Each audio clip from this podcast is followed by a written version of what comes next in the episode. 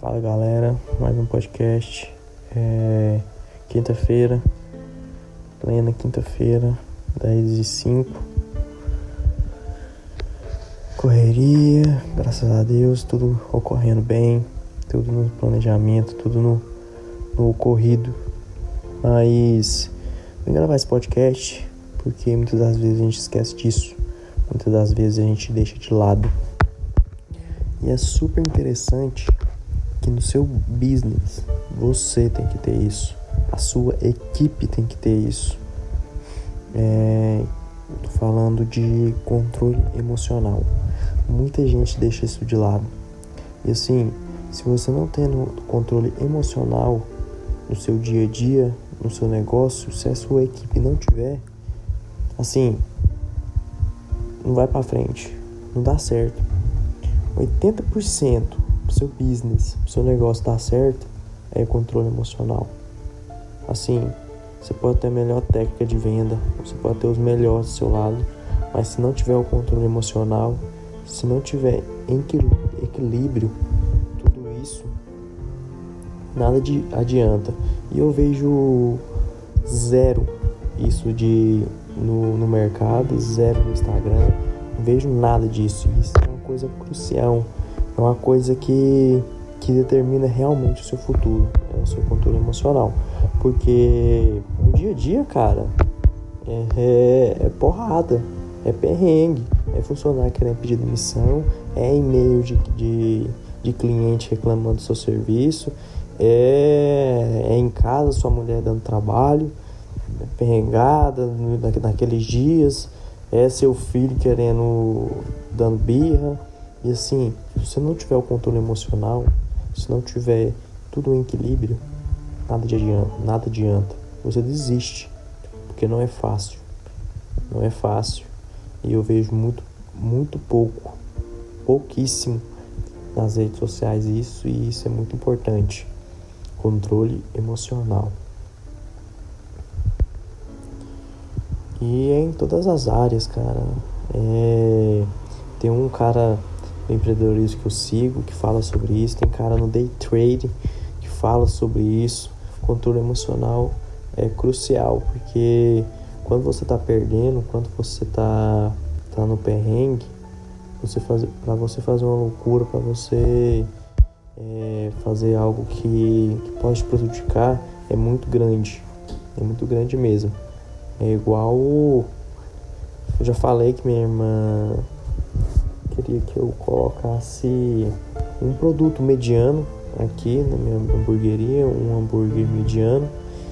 E eu disse que não, não ia colocar, que eu prefiro ter qualidade do que quantidade.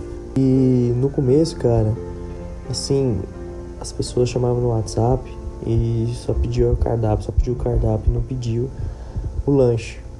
E assim, eu falo, será que tá caro, cara? Será que que, que realmente eu te, tenho que fazer um produto mediano? Será que eles vão comprar? Será que eles vão gostar? Porque tudo aqui na minha, na minha região, tudo é mais barato, mas é produto mediano. Meus produtos é de qualidade, isso eu posso afirmar, porque desde o começo sempre quis qualidade do que quantidade. E assim, pra, se eu não tivesse um controle emocional, se eu não tivesse um equilíbrio, eu ia fazer uma loucura de colocar o produto mediano. E não ia melhorar em nada. Não ia ser foda no hambúrguer artesanal e nem no mediano. Os meus clientes e não ia gostar. Porque antes de tudo você tem que ser bom em alguma coisa, aperfeiçoar aquilo para você ir para a próxima etapa. É igual muitas das vezes as pessoas falam: "Ah, o que, que você precisa para correr atrás do seu sonho? Você precisa ser egoísta." Assim, sem mimimi, você precisa ser egoísta, você precisa olhar para si, você precisa encher o seu copo. Não adianta nada você ter um copo pela metade e querer ajudar o outro. Na hora que seu copo estiver transbordando, na hora que seu copo estiver cheio, você vai e ajuda as pessoas. Mas por enquanto, enquanto você está na correria, enquanto você está nas adversidades, você tem que ser egoísta ao ponto de, de dizer não para muita coisa, cara. Muita coisa. Não tem um chopp de quinta, não tem um aniversário do seu melhor amigo, não tem, sei lá, o que, que você gosta de fazer, é ir na praça, conversar à toa. Cara, claro, a gente não pode ficar focado 100% numa coisa só e acaba se prejudicando. Claro que de vez em quando você vai tirar o tempo para você, mas cara, pode diminuir isso para 1%. E para correr atrás do seu sonho, você precisa ser egoísta, muito egoísta. Porque as pessoas vão falar, as pessoas vão jogar na sua cara e você precisa ter controle emocional para passar por tudo isso. Porque quando você chega a um ponto que você olha para o seu negócio e você meio que acha você tá perdendo tempo, perdendo sua vida, né? Assim, cara, eu tô ralando, trabalhando, será que eu tô vivendo ou só apanhando, né? se dizer assim. E às vezes a gente quer largar tudo, quer jogar tudo pro alto e ligar o foda-se. Mas a gente tem que ter controle emocional, a gente tem que ter o foco, a gente tem que ter. É por isso que é isso que diferencia, cara, das pessoas extraordinárias com as pessoas ordinárias. Porque todo mundo é ordinário, todo mundo é ordinário. Poucas são extraordinárias, pouquíssimas. Então, isso que diferencia. Isso que diferencia, cara.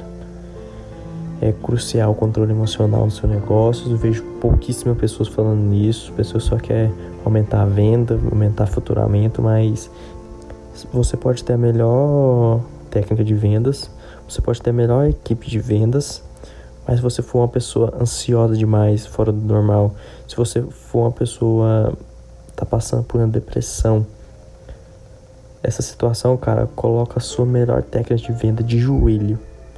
De joelho. Então, se você tá num perrengue, se você tá começando o seu negócio, não negligencie isso, cara.